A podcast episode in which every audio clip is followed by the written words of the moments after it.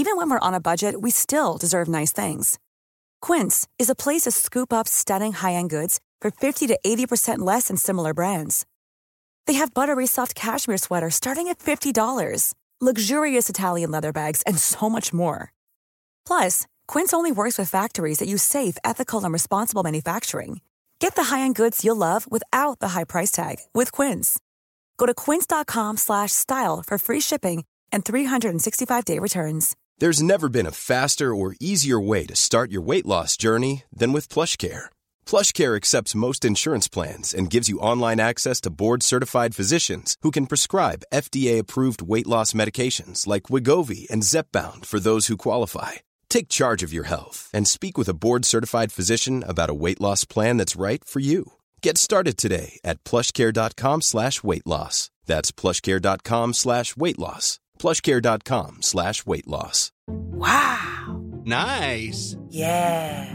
What you're hearing are the sounds of people everywhere putting on Bombas socks, underwear, and t-shirts made from absurdly soft materials that feel like plush clouds. Yeah, that plush. And the best part? For every item you purchase, Bombas donates another to someone facing homelessness. Bombas. Big comfort for everyone. Go to bombas.com slash ACAST and use code ACAST for 20% off your first purchase. That's bombas.com slash ACAST. Code ACAST. Mehmed II., Vater der Eroberung, siebter Sultan des Osmanischen Reiches, hatte am 29. Mai 1453 mit einer gewaltigen Armee das mächtige Konstantinopel erobert und damit dem Oströmischen Reich den Todesstoß versetzt. Mit der Eroberung der Stadt war nun das Tor nach Europa aufgestoßen, und der Sultan zögerte keinen weiteren Augenblick, weiter nach Westen zu marschieren. Doch ein solch gigantischer Eroberungsfeldzug musste gut vorbereitet sein. So entschlossen sich die Osmanen, zunächst einige strategisch wichtige Mittelmeerinseln zu besetzen, um den Widerstand der Christenheit zu brechen. 400 Jahre zuvor hatte sich nach der Eroberung Jerusalems im ersten Kreuzzug die Ordensgemeinschaft des heiligen Johannes zu Jerusalem, Ordo Hospitalis Sancti Johannes Hierosolimitani, gegründet. Die Brüder, die man häufig nur als Hospitaliter kannte, hatten sich dem Schutz der christlichen Pilger und der Krankenpflege im heiligen Land verpflichtet. In der Folgezeit gewann die Spitalbruderschaft erheblich Zulauf. Nach dem Vorbild des jungen Templerordens rückte unter Raimund von Puy, der dem Ordensgründer nachfolgte, auch militärischer Schutz der Pilger und der Kampf gegen die Moslems immer weiter in den Vordergrund. So verfügte der Hospitaliterorden schon bald über eine schlagkräftige Truppe tapferer Ritter. Nach dem Untergang der Kreuzfahrerstaaten wurde der Sitz des Ordens zunächst 1291 von Akkon nach Zypern verlegt und ab 1309 auf die Insel Rhodos. Hier baute der Orden die Insel zu einer starken Festungsanlage im Mittelmeer aus. Die vor der türkischen Küste gelegene Insel bot für die Osmanen einen idealen Stützpunkt für ihre Eroberungspläne im Mittelmeer. Mehmed II. schickte Anfang Dezember 1479 eine osmanische Kompanie, um die Insel im Sturm zu erobern. Doch der Sultan hatte die Kampfkraft der wenigen Ordensritter völlig unterschätzt. Die Angreifer wurden bei dem Eroberungsversuch unbarmherzig niedergemacht. Diese Schmach wollte und konnte der eitle Sultan nicht auf sich sitzen lassen. Die Festung Rhodos musste um jeden Preis fallen und der Hospitaliterorden vernichtet werden. Eine riesige Armee wurde unter dem Befehl des General Messi Pascha an der türkischen Küste verschifft und segelte nach Westen. Pierre von Aubusson, der amtierende Ordensgroßmeister, schickte eine Hilfesuche an alle Ordensbrüder im restlichen Europa.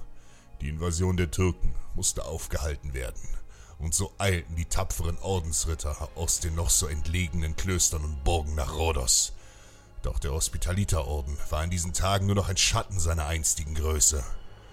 Im Frühjahr 1480 hatten sich etwa 6000 Mann, darunter nur 600 Ritter, auf Rhodos zur Verteidigung eingefunden. Die Lage schien aussichtslos, und dennoch zeigten die Ordensritter keine Furcht und vertrauten auf Gott. Unsere Bruderschaft wird unvergänglich sein, weil der Boden, auf dem diese Pflanze wurzelt, das Elend der Welt ist, und hier werden wir dieses Elend aufhalten und vernichten. Die Hospitaliter machten sich kampfbereit. Jedes noch so kleine Tor wurde verstärkt, kochendes Öl wurde vorbereitet und unzählige Pfeile und Steine bereitgelegt. Der erwartete Großangriff der Osmanen kam im Mai 1480. 170 Schiffe mit hunderttausend Feinden landeten an der Steilküste von Rhodos. Eine solch gewaltige Armee hatten die Kreuzritter noch nicht gesehen. Die Sonne verdunkelte sich, als die Türken an Land gingen. Haltet stand, Brüder! Und so kämpften die Ordenskrieger wie Helden. Überall stürmten die Türken die Mauern und Tore, und überall versuchten die Ritter Feinde mit letzter Kraft aufzuhalten. Doch auch wenn die Hospitaliter nur wenige waren, so waren sie deutlich bessere Kämpfer als die Osmanen, die mit blindem Eifer in den Tod rannten. Ein Großteil der türkischen Kämpfer waren Söldner, die ohne Ehre nur für Gold und Reichtum kämpften. Noch hielten die Mauern von Rhodos stand, doch es würde nur eine Frage der Zeit sein, bis Mehmeds Armee siegreich sein würde. Was also sollten die Ritter tun?